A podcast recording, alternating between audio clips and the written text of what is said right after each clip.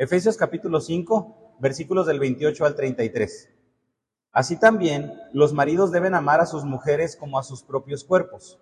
El que ama a su mujer, a sí mismo se ama, porque nadie aborreció jamás a su propia carne, sino que la sustenta y la cuida como también Cristo a la iglesia, porque somos miembros de su cuerpo y de su carne y de sus huesos. Por esto dejará el hombre a su padre y a su madre y se unirá a su mujer y los dos serán una sola carne. Grande es este misterio, mas yo digo esto respecto de Cristo y de la iglesia. Por lo demás, cada uno de vosotros ame también a su mujer como a sí mismo y la mujer respete a su marido. En la introducción de la semana pasada hablamos acerca de este sometimiento, hablamos del sometimiento, lo cual me gustaría ahora enfatizarlo un poco más en, la, en esta predicación, en este mensaje. Mencionábamos que el sometimiento es una virtud, en este caso, en este caso dada por Dios, porque no podemos someternos a nuestras autoridades, no podemos someternos a nuestras parejas, no podemos someternos a nuestros hijos, a nuestros padres, si no, si no está Dios en nosotros, si no está Dios gobernando nuestras vidas y en este sometimiento para la alabanza de su nombre. Hablamos que el sometimiento es una virtud digna de admirar, que podemos reconocerla en los demás, que sabemos que es funcional, es agradable delante de Dios. Sin embargo, algunos no aspiramos a tenerla o muchas personas no, aspiran a tenerla. Lo hablamos con algunos de los programas, de los nombres de los programas. No creo que si se hace un programa que quiera, que quiera pegar, no creo que le no creo que le pudieran los sometidos. ¿Y de qué se trata la y de qué se trata la serie? No, pues es de un grupo de hijos que obedecen a sus padres. No, no hay, y en la serie no hay problemas. No, no, no, no, no hay problemas. ¿Y en la serie no hay pecado? No, claro que no, no hay pecado, no hay relaciones sexuales ilícitas, no hay rebeldía, solamente hay pura obediencia y es solamente un ideal de lo que aspiramos en las relaciones. Oye, es que tu programa de televisión no le garantizo éxito, porque pues precisamente nos atraen los problemas, nos atraen las circunstancias, nos atraen las peleas. No, va, no, no pegaría una, una serie que se llame así, Los Sometidos, Los Obedientes. No, para nada porque es algo que no es digno de admirar, que, es, que aunque es digno de admirar para muchos, no aspiramos a tenerla. Y digo de admirar para muchos porque sí es admirable cuando una persona tiene una fe ciega y confía totalmente en otra persona. Cuando una persona tiene la capacidad de decir, no es que sí, yo confío totalmente, totalmente en mi marido, yo confío totalmente en mi esposa, yo confío totalmente en mis hijos, uno hasta, uno hasta va a pensar mal y va a decir, ¿en serio? Pero las prioridades de la gente cambian o las personas cambian, o siempre hay intereses egoístas. ¿Y qué sucedería si nosotros dijéramos, no, es que mi esposo no tiene ambiciones egoístas? Mi esposa no tiene una ambición egoísta. Al contrario, ella todo lo que trata de hacer es ver por mi bienestar. Créame, sería digno de admirar. Pero decir, ¿aspiro a eso? No. No, para muchos eso es de, es de locos. Socialmente se nos prepara para someternos a ciertas circunstancias o someternos para ciertos resultados. Para alguien es socialmente aceptable someterse a una empresa o a un jefe que puede demandar jornadas de trabajo de 10 horas, porque es productivo en el trabajo, es que me debo de someter a mi jefe. Es socialmente, es socialmente aceptable ese sometimiento. Cuando cuando ya, de, cuando ya decimos, no, pues es que no puedo someterme porque ¿de qué chiste tiene someterme ahí si no voy a ganar nada?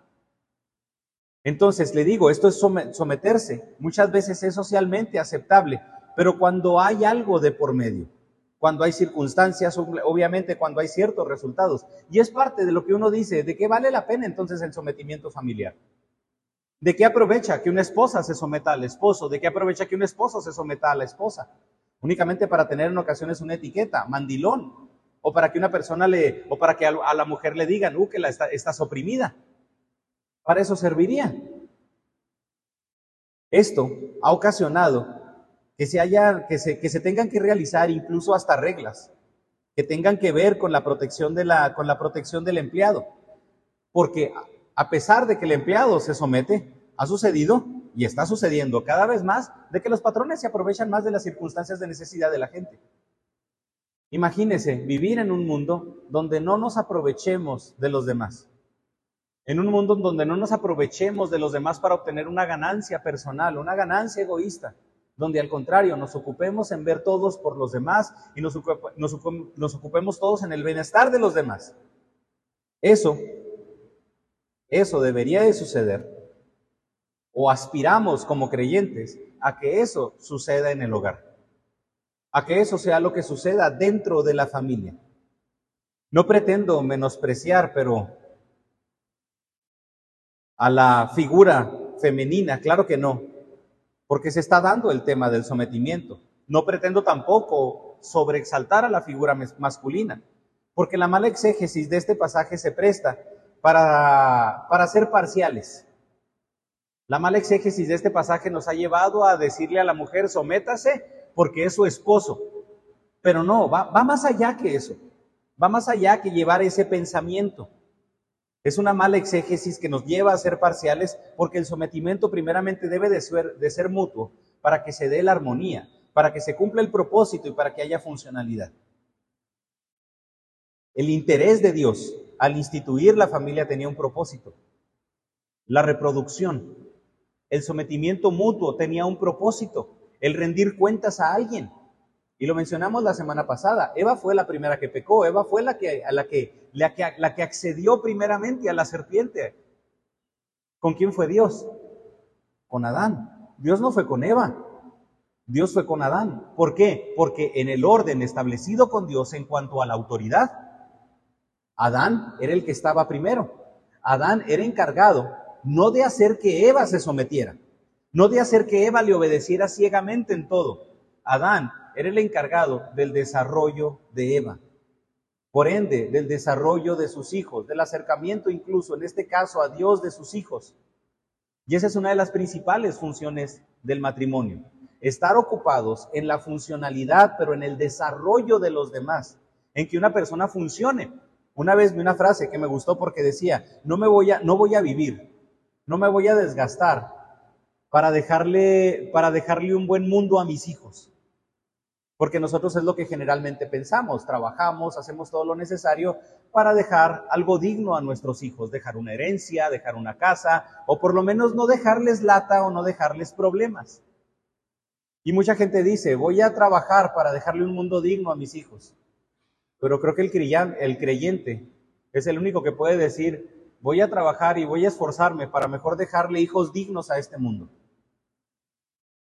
para dejar una esposa digna en este mundo, una esposa a la estatura de la plenitud de Cristo.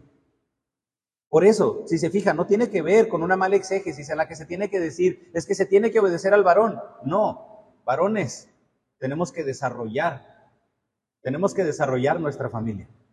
Estamos para impulsar a nuestra familia. En eso implica, en una pequeña, en una pequeña parte, el ser, el ser el que suple pero tiene que ver todavía mucho más que eso, porque estamos encargados emocional, espiritual y socialmente en el desarrollo de la familia. Eso es lo que hacemos.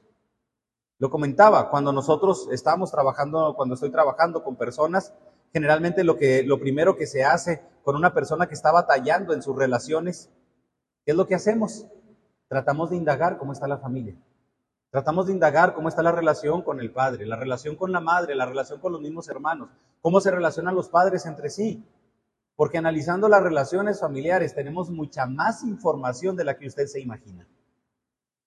Mucha más. Y es una de las razones por, por las que personalmente, como, como terapeuta, como, especial, como especialista de la salud en ese aspecto, cuando me dicen, trata a un niño, yo generalmente no trato a los niños trato a los padres, trato a la mamá, trato al papá. Y le recomiendo un libro, le recomiendo un libro, Tu hijo, tu espejo. Porque precisamente a eso va a eso va relacionado. Por eso Pablo no es de extrañarse que Pablo comience hablando del matrimonio cristiano. El creyente, perdón, eso solo, esta armonía, esta funcionalidad, este propósito solamente, se puede, solamente puede suceder con el gobierno del Espíritu Santo en la vida de cada miembro de la familia. Menciono esto porque se habla mucho en contra de los varones que no cumplen su trabajo. Y obviamente sí los hay, sí los hay. Pero también hay esposas que no se someten. Y esto lo comento porque analícenlo, no sé si usted lo ha analizado, a mí me llama, me, llama la atención me capta mucho la atención. Congreso de varones, plática para varones. Es que eres un flojo y es que eres un esto y, y las cosas no salen bien porque en la sociedad tú eres aquí y plática para hombres y se pone al hombre como la basura para ver si así agarra la onda. Plática, plática para mujeres. Es que tú eres una princesa de Dios. Es que tú eres una creación estimada por Dios, tú así eres perfecta, tú no te preocupes, no debes de cambiar nada, que debe cambiar este el otro. No, hermano, discúlpeme, pero no. Mala exégesis. Los dos nos debemos de someter mutuamente. Debemos obedecer a Dios y someternos mutuamente. Y por eso, le digo, muchas veces en cuanto a hablar de inútiles se habla más del varón.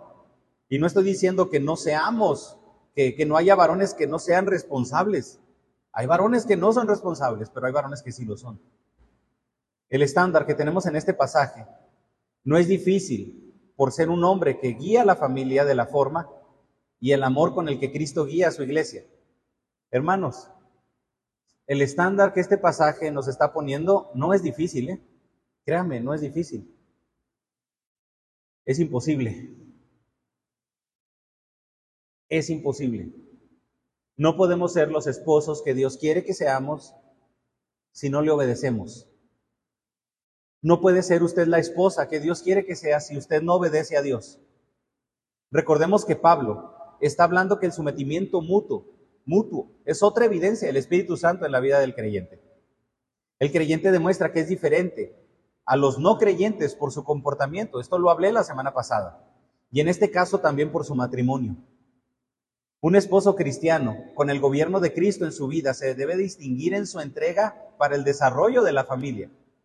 La esposa cristiana con el gobierno del Espíritu Santo en su vida se debe de distinguir por el respeto amoroso hacia alguien que entrega todo de sí para su desarrollo. Por lo tanto, un matrimonio cristiano se distingue por ser un lugar donde se desplaza el ego, donde se desplaza la soberbia y se dejan de imponer las preferencias con necedad se distingue por vivir en el temor de Dios, en reverencia a Cristo, guiados por el Espíritu Santo, interesados en el bienestar del otro. Un ejercicio sencillo. ¿Cuál de las, últimas decisiones o las decisiones que usted toma en su matrimonio tienen como, tienen, tienen como parámetro el bienestar del otro y el desarrollo del otro?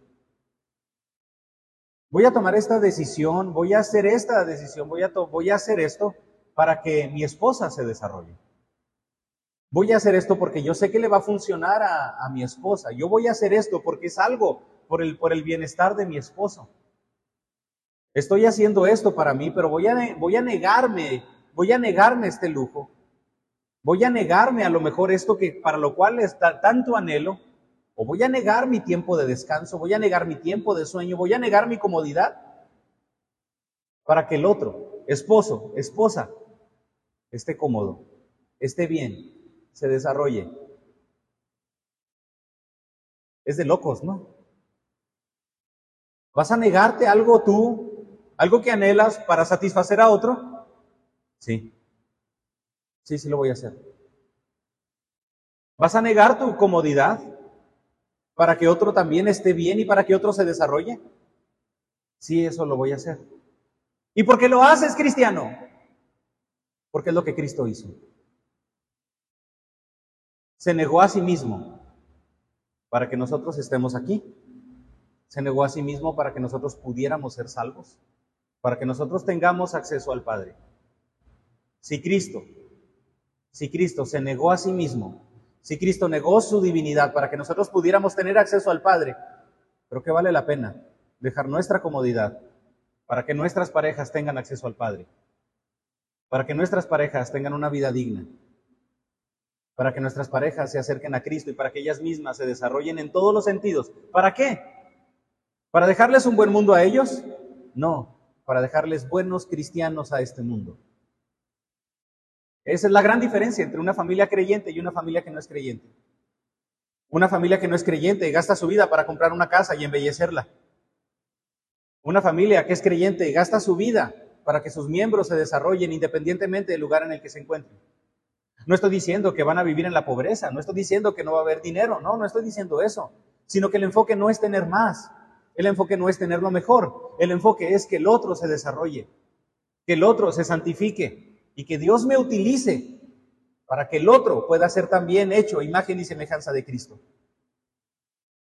Es de locos, ¿no? Dejar eso. Para muchos, eso no, ¿qué, de malo tiene? ¿Qué les vas a dejar? Por eso la, la sumisión mutua será una expresión del amor fraternal y del temor a Dios. Esto llevará a la unidad matrimonial y facilitará el, cumplimiento de su propósito por medio de la aceptación de sus roles. Hermano, ¿para qué está su hogar? ¿Ha pensado para qué sirve su hogar? ¿Para qué Dios le permitió estar en, en su hogar? Porque sí, ¿para qué son los hogares? Muchos pensarían para tener más. El hogar del creyente es un centro de capacitación de siervos de Cristo. El hogar del creyente es un centro de santificación. El hogar del creyente es un lugar donde se ve por el bienestar del otro. Y en eso radica la sumisión. No es me someto para que te aproveches de mí. No, es me someto a ti porque yo sé que tú tienes deseos nobles conmigo. Me someto a ti porque vale la pena someterme a ti, como dijimos la semana pasada y como hablamos en cuanto a la conclusión. No radica en someternos solamente. ¿Somos alguien dignos de sometimiento? Somos alguien dignos de sometimiento porque todo comienza y tiene que comenzar con Dios y nosotros. Esta predicación no es para que le digamos a nuestra pareja, sométete. Esta, predicación es para que, primeramente, nosotros digamos, Señor, ayúdame a someterme, Dios, permíteme someterme, pero también permíteme ser alguien digno de sometimiento. Y esa es la gran diferencia entre un matrimonio con Cristo y un matrimonio sin Cristo. La obediencia a Dios y la sumisión mutua es la prueba de andar en Cristo y ser llenos del Espíritu. Y fíjese, porque nos llevaría a una pregunta muy interesante. ¿Por qué someterme a alguien imperfecto? ¿Por qué someterme a alguien imperfecto? Porque ese es, el, ese es parte de, para muchos, esa es parte de la excusa. ¿Por qué me puedo, por qué me tengo que someter a alguien imperfecto? Según este pasaje, me puedo someter, y lo, lo enfatizo, según este pasaje, me puedo someter a alguien imperfecto, porque ese alguien imperfecto está amando a Dios con el amor de Cristo, me está amando con el amor de Cristo y está buscando la santidad y la perfección en Dios. Está buscando ser como Cristo. Hace tiempo, varios amigos estábamos teniendo una, una plática, estábamos todos sin casarnos en ese momento. Y estábamos hablando de cómo nos gustaría que fuera nuestra pareja, porque todos estábamos, acabamos de salir de nuestras, habíamos terminado nuestras carreras, pero no teníamos pareja, ninguno. Entonces, pues a mí me gustaría esto, a mí me gustaría el otro, cuestiones pues egoístas, que está bien en cierto grado para llevar una situación, una pareja funcional. A mí me gustaría estos gustos, me gustaría que le gustara no sé, algunos dijeron el deporte, otros la música, lo que quiera, que sea profesionista. Y una de ellas únicamente dijo, pues es que a mí nada más me gustaría que mi esposo sea como Cristo. Nosotros estábamos analizando la perspectiva desde una manera muy mundana, la verdad. Pero esta persona que buscó, alguien que fuera como Cristo. Hermano, yo, yo creo que vale la pena someterse a alguien que se esfuerza por ser así, por ser como Cristo. Somos imperfectos.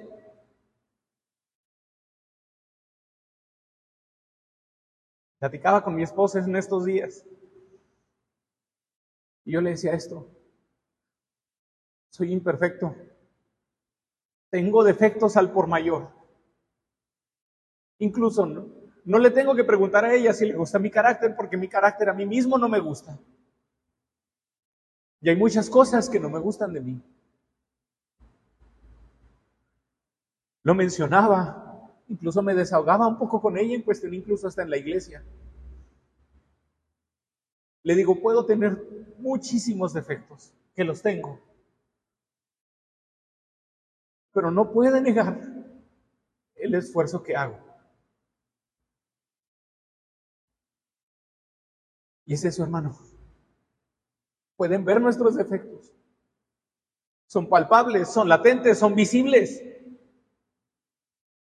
Pero que nadie niegue el esfuerzo que estamos haciendo por el bienestar de nuestra familia, por el bienestar de nuestra pareja y por el parecernos a Cristo. Soy digno de sometimiento, no por lo que soy. Soy digno de sometimiento por lo que busco en Cristo. Eso es lo que nos hace ser dignos. Eso es lo que incluso también nos debe de llevar a someternos. ¿Por qué negarme para el bienestar de alguien imperfecto? Porque ahorita pregunté, ¿por qué someterme a alguien imperfecto? ¿Por qué negarme para el bienestar de alguien imperfecto? Porque eso es lo que Cristo hizo para la salvación del hombre. Negó, se negó a sí mismo, sabiendo que la mayoría de la raza humana lo rechazaría. Vino y se entregó sabiendo que lo rechazarían. Hermano, la raza humana no es costeable si lo vemos así. La raza humana no es un campo sano para invertir. Sin embargo, Cristo lo hizo. Y nos podemos ver así. Yo me puedo ver así. No soy alguien, no soy campo. Pero Cristo lo hizo. Y es la razón por la cual lo vale. Por eso el sometimiento es imposible si no hay una obediencia a Dios. Este tema es de mucha importancia porque representa la base de las relaciones en la vida y relaciones que también llevamos a la iglesia. Pablo ya ha descrito la iglesia como una familia. Hablamos que hay dos instituciones divinas. La primera de ellas es la familia instituida por Dios en el principio, la segunda es la iglesia instituida por Dios en el comienzo de la vida cristiana. Y no hay institución más atacada como la familia y como la iglesia. Tanto iglesia como la familia deben de ser el modelo de las relaciones y la unidad en armonía a la que aspiramos es imposible sin la sumisión. Y la sumisión sería imposible y el ser dignos de sometimiento será imposible si el Espíritu Santo no gobierna nuestra vida.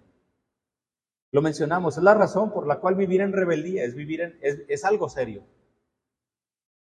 Porque es lo contrario a lo que Dios demanda. Y acompáñeme, tomando todo esto como introducción, acompáñeme en los primeros versículos, versículos 28 y 29. Acompáñeme a leer, por favor, los versículos 28 y 29. Y como título, esta parte es una relación, una relación de amor y de entrega incondicional.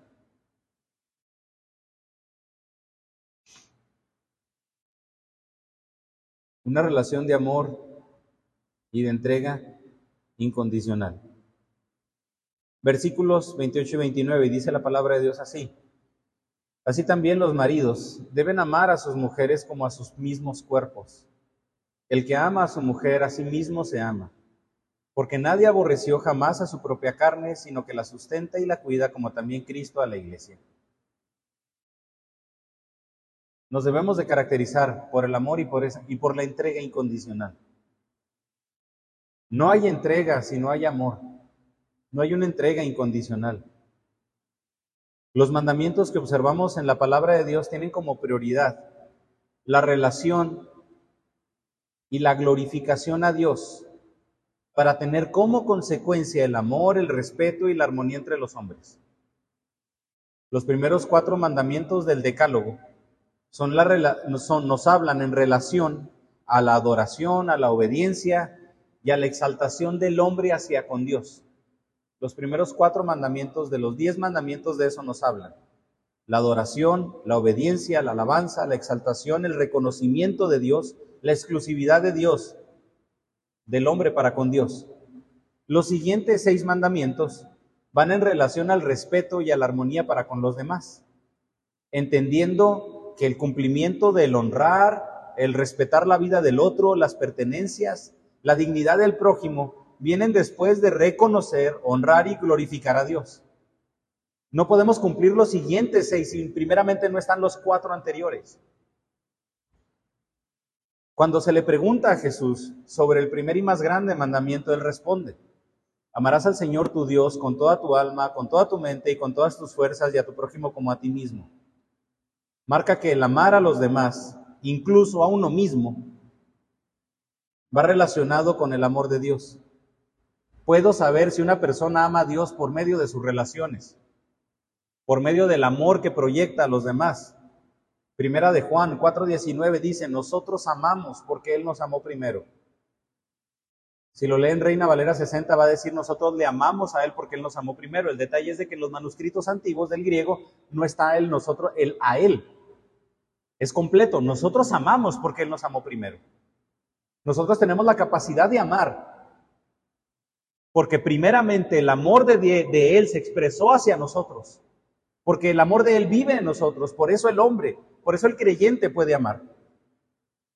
Este capítulo, Pablo lo comenzó diciendo, sed pues imitadores de Cristo como hijos amados y andad en amor, como también Cristo nos amó y se entregó a sí mismo por nosotros. Al principio de esta idea de la cual estamos hablando, Pablo dice, sométanse unos a otros en el temor del Señor. Siempre, en Éxodo, en los Evangelios, aquí, siempre es primero el amor a Dios. Siempre es la obediencia primeramente a Dios y como consecuencia el hombre. Y esto me ha llevado a reflexionar en lo siguiente. Si primero es honrar, glorificar, amar y temer a Dios y después honrar, respetar, amar y someterme al prójimo, será que debemos ver las relaciones interpersonales, obviamente incluido el matrimonio, como el reflejo de nuestra honra, de nuestro respeto, de, nuestro, de nuestra exaltación, de nuestra adoración, de nuestra alabanza, de nuestro temor, de nuestro amor a Dios. Llegará y, obviamente podrán decir algunos, pues es que yo amo a mi esposa, amas a Dios, ¿no? Pero también Juan nos habla de esto. ¿Cómo puedes decir, cómo puedes decir, o cómo puedes hablar de la relación, del amor de tu prójimo y dar, dar a entender que lo amas o que no lo amas y lo ves?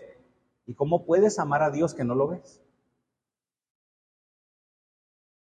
Hermano, todo comienza con la honra, con la adoración, con la exaltación, con la alabanza, con el temor, con la obediencia y el amor a Dios.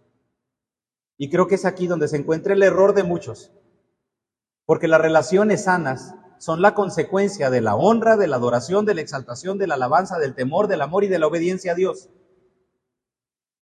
Y el detalle es de que nos, nos hemos enfocado en las relaciones como la finalidad. Se promueven estudios para matrimonios, para solucionar un problema matrimonial consejos para tener un matrimonio llevadero, que son buenos.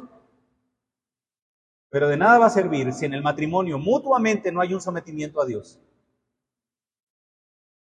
Si su vida no es exaltación a Dios, si su vida no es honra a Dios, no es glorificación a Dios, el consejo va a provocar un matrimonio funcional.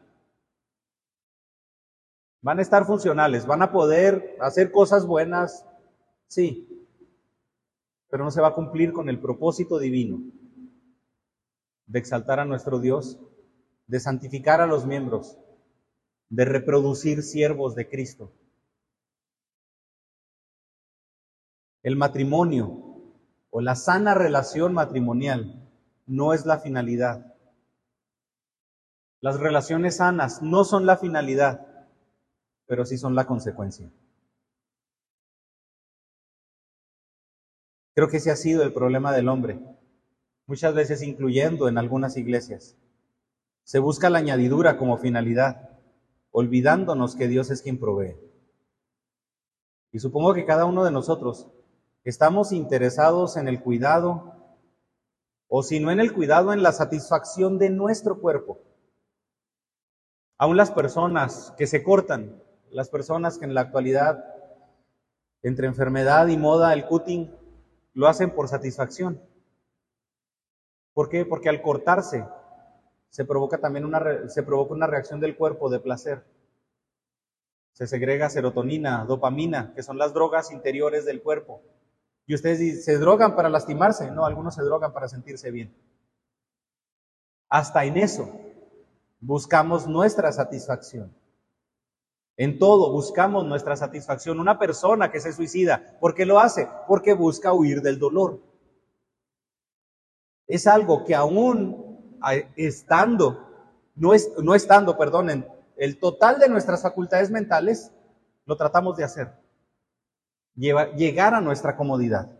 Porque todos buscamos, si no buscamos el cuidado, buscamos la satisfacción de nuestro cuerpo. Y en esa misma proporción, un amor que busca el cuidado afectuoso y la satisfacción del del otro miembro, de otros miembros. La pregunta, ¿buscamos el bienestar de los demás? ¿Buscamos la santificación de los demás? En este caso del matrimonio, de la misma manera que busco mi bienestar, que busco mi comodidad, que busco mi santificación. Es directamente proporcional el bienestar que busco en los demás al bienestar que busco en mí. Mi cuerpo está unido entre sí y el objetivo de cada sistema, de cada órgano es mantener al cuerpo con vida. Me esfuerzo para mantener al otro vitalmente bien. La autoflagelación es un comportamiento serio. La despersonalización es un trastorno delicado. Todo cuerpo busca su satisfacción. Todo es armonioso. Se busca la todo el cuerpo busca la sanidad, se busca la funcionalidad y se busca la felicidad. A eso se aspira en el cuidado del prójimo. A eso se aspira aquí en el cuidado de la esposa. El mejor esposo es el que aspira a esto. Aspiro a ser como Dios.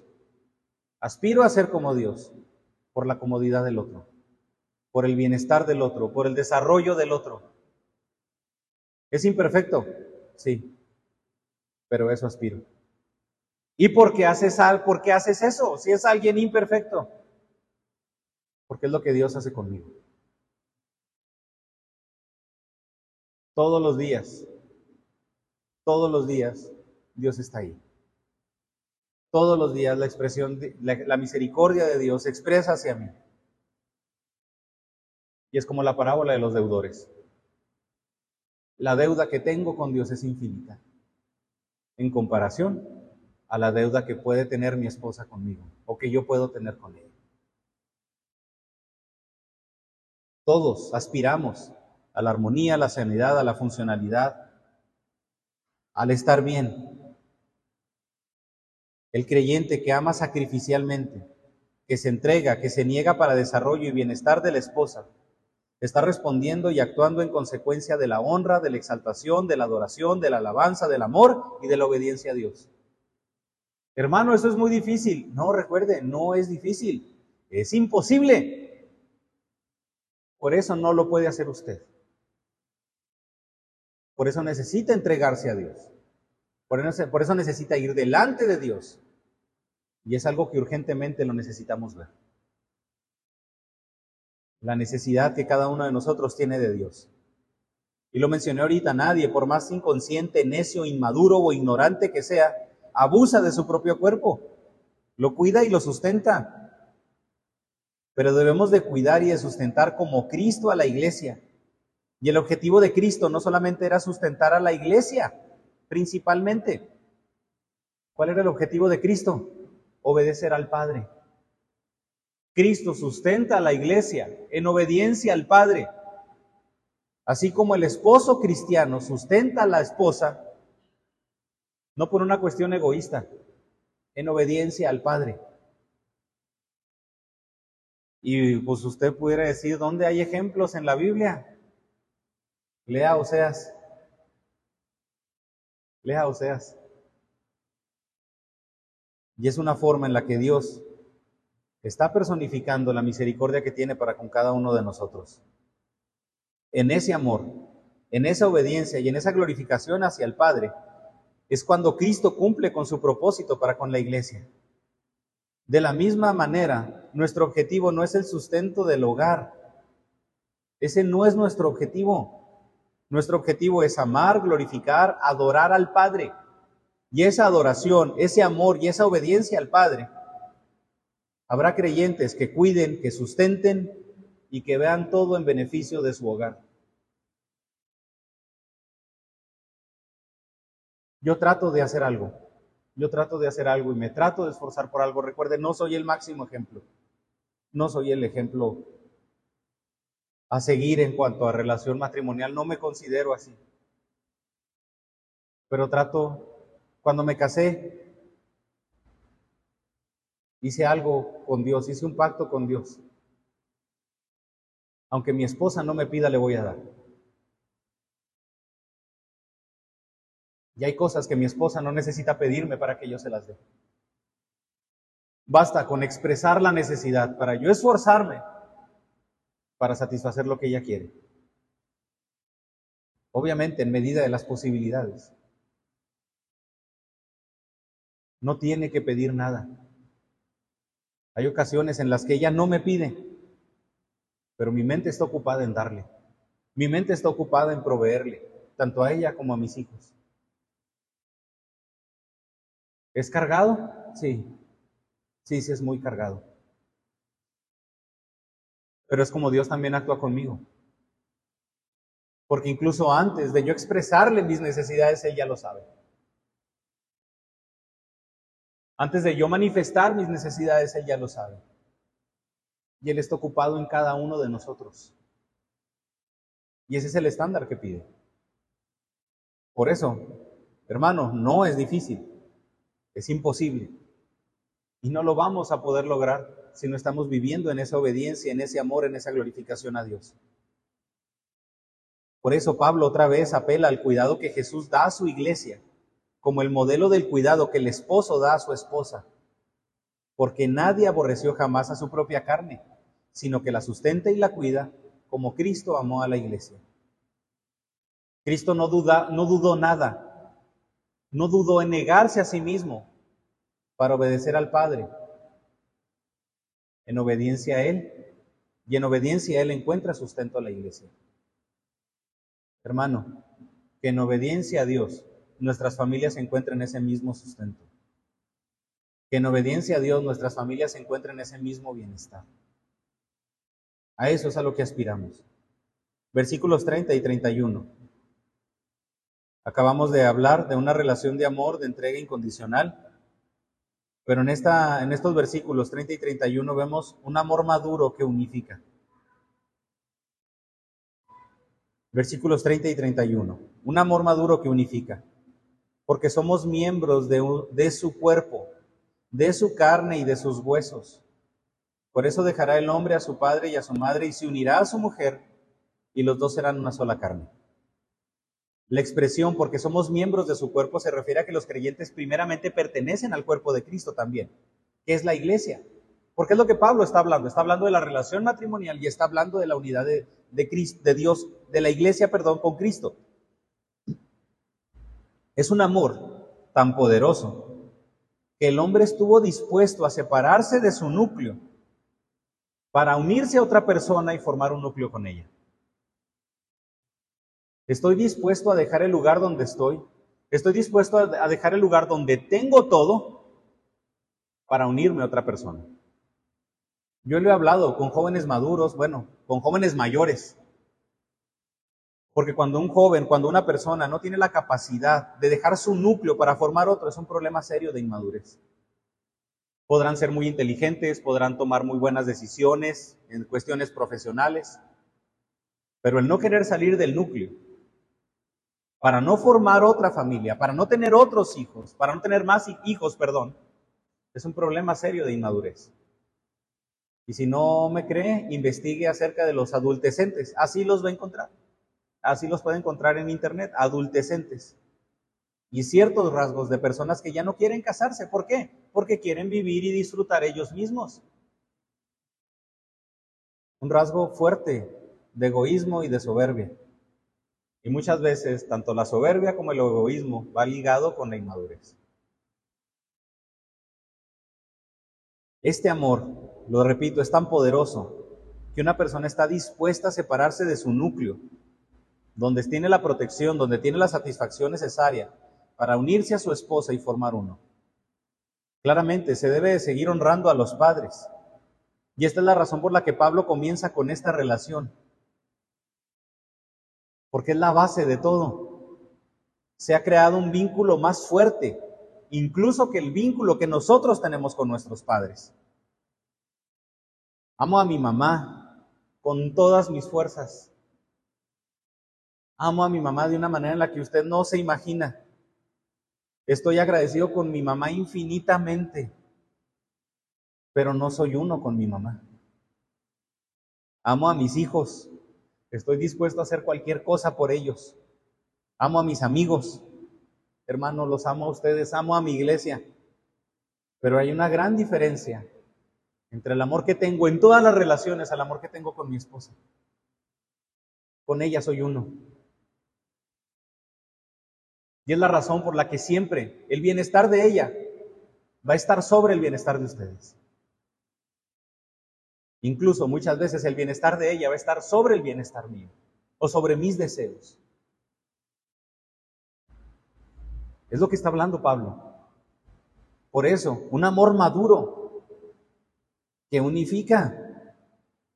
He dejado todas las relaciones para poner la relación con mi esposa por encima de todas. No solamente porque la amo, porque soy uno con ella. Ese es, ese es el parámetro. Eso es por qué tomas las decisiones con base en tu esposa, porque soy uno con ella. Porque te pide permiso, porque somos uno. Porque hacen todo juntos, porque somos uno. Porque todo lo que tratas de hacer es ver por el bien de ellos, de ella, porque somos uno. Y en esa relación hemos producido. Y tenemos que esforzarnos porque ellos aprendan así. Por eso es el reto. Por, eso es el reto. Imagínense, tenemos el reto de que otras personas más pequeñas, nuestros hijos, quieran tener una relación matrimonial, porque es lo que ven en casa. Por eso le digo, muchas veces es algo serio. Es un amor más poderoso, más significativo. Un amor, un amor que ahora tiene un propósito en conjunto. El amor a mí o el amor que yo me produzco me lleva a satisfacer mi ego. Pero el amor en conjunto con ella me lleva a una relación funcional que tiene que ver con reproducir, no solamente en cuanto a la raza humana, reproducir hijos de Dios que reproduzcan hijos de Dios. Y por eso le digo, es un amor más significativo, es un propósito en conjunto, es una unión íntegra. Y lo menciona, y serán los dos una sola carne. Ella no es la pastora, ella no es la psicóloga, no solamente es no es una integrante más de mi familia, ella es parte de mi ser. Y Pablo cita lo que sucedió en el Edén en Génesis 2.24, ratifica lo que dice Jesús en Mateo 19.5 y describe la unidad que caracteriza al matrimonio y que a la vez se usa para señalar la intimidad y la unión vital de la iglesia con Cristo y el amor que Cristo tiene por ella. Hermano, ¿Cristo ha desamparado a su iglesia?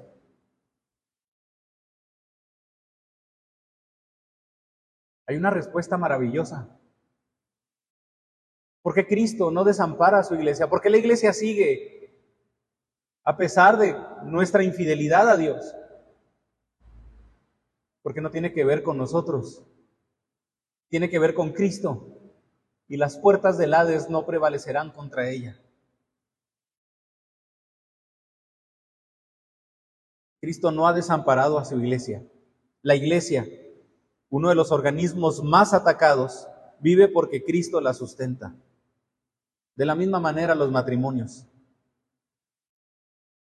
Cristo debe sustentar a los matrimonios para que nosotros sustentemos a nuestro matrimonio por medio de Cristo y a través de Él.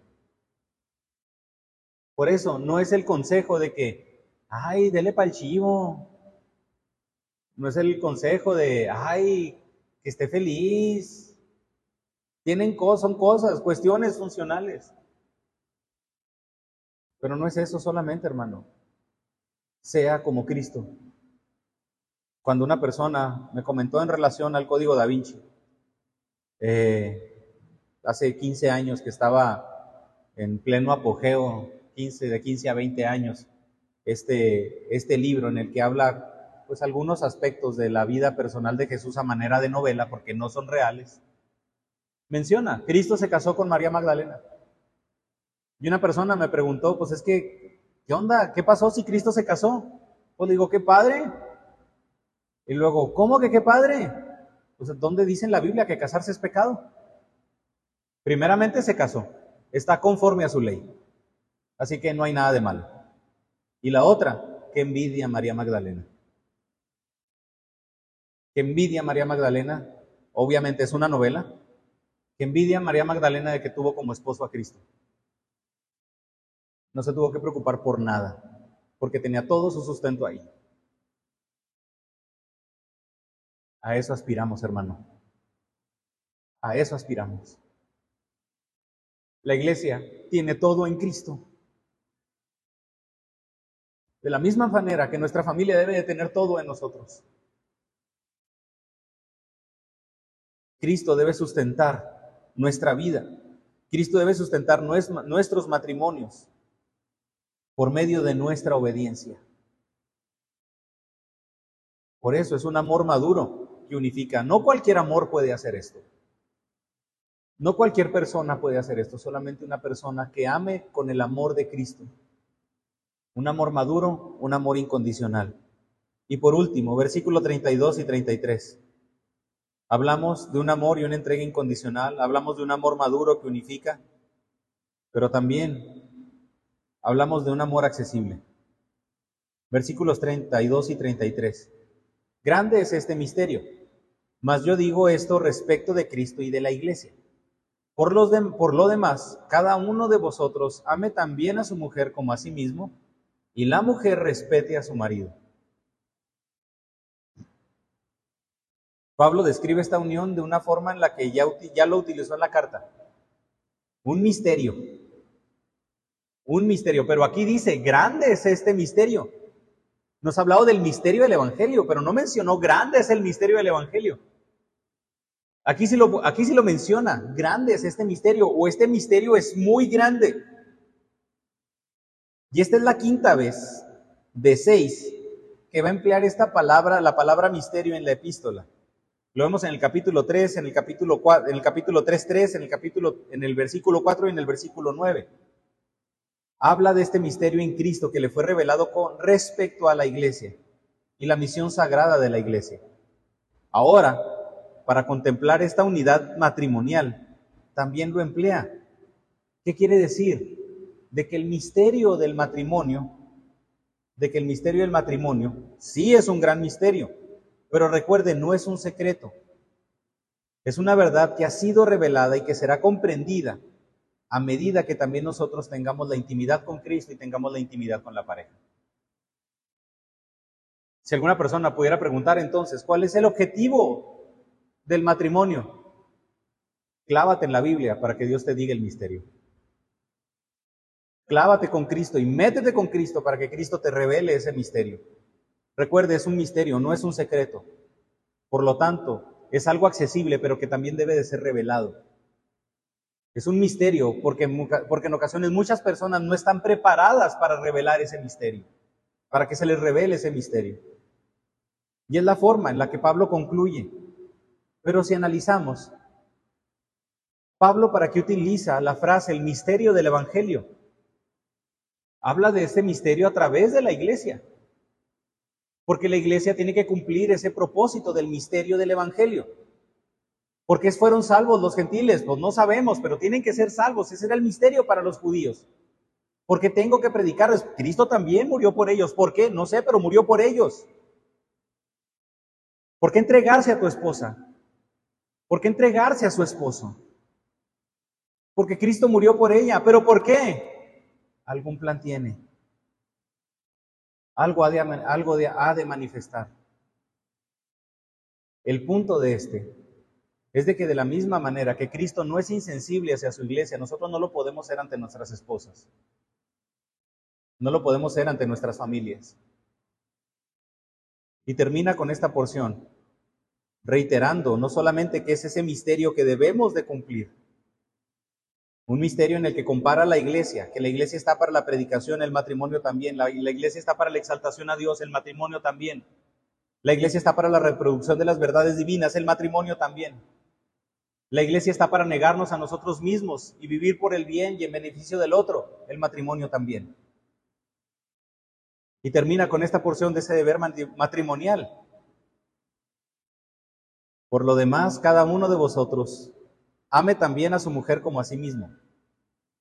Y la mujer respete a su marido. Hasta pareciera ser que es escueto. Pero, por tanto, por lo demás, por lo demás, todos los versículos resumidos en esta idea. Usted ame a su esposa y usted respete a su esposo. Y es donde, y es de donde surge el libro Amor y Respeto. Así hay un libro para la que habla, que nos habla en relación a la vida matrimonial, amor y respeto. Todo lo dicho hasta aquí se resume en el amor y el respeto. Todo relacionado con respecto al amor de Cristo para la iglesia como modelo del amor que cada esposo debe tener hacia la esposa y la sumisión respetuosa de la esposa hacia su esposo. El papel, aunque el papel de cada cónyuge sea distinto, aunque el rol de cada uno sea distinto, hay una igualdad de responsabilidad mutua. Todos tenemos diferentes roles, pero tenemos la misma responsabilidad. De esta manera, este amor y respeto van a contribuir a la armonía y a la unión familiar, van a fortalecer incluso la unidad de la iglesia. Primeramente y más que todo es honrar a Dios. El objetivo es la exaltación a Dios con base en la obediencia. Y todo esto no se logrará si Cristo no es el centro del esposo, si Cristo no es el centro de la esposa. Si eso no, si eso no sucede, no se aceptará la pareja, no se aceptarán los roles, no se verá por el bien del otro, del otro y será un matrimonio sin armonía, basado en egoísmo, con objetivos materiales y superficiales. ¿De qué serviría una relación matrimonial sin amor y respeto? ¿De qué serviría? Se lo pongo así. ¿De qué serviría una relación matrimonial en donde no se refleje el amor de Dios y donde no se refleje lo que nosotros, donde no se retribuya lo que Dios ha hecho por nosotros? Hermano, eso aspiramos. Y aunque aquí habla de la relación matrimonial, créame, hay criterios que incluso podemos ver, ya sea para aconsejar, para ver o analizar nuestras vidas, cómo estamos en cuanto a la obediencia, el amor, la honra, la glorificación, la exaltación a nuestro Dios. Y aunque este es el final de este capítulo, Pablo va a seguir hablando de las relaciones y va a continuar hablando de la relación de los padres para con los hijos. Así que hermano, no podemos no podemos evadir la responsabilidad en las relaciones, pero sí podemos utilizar la responsabilidad en las relaciones para exaltar a nuestro Dios.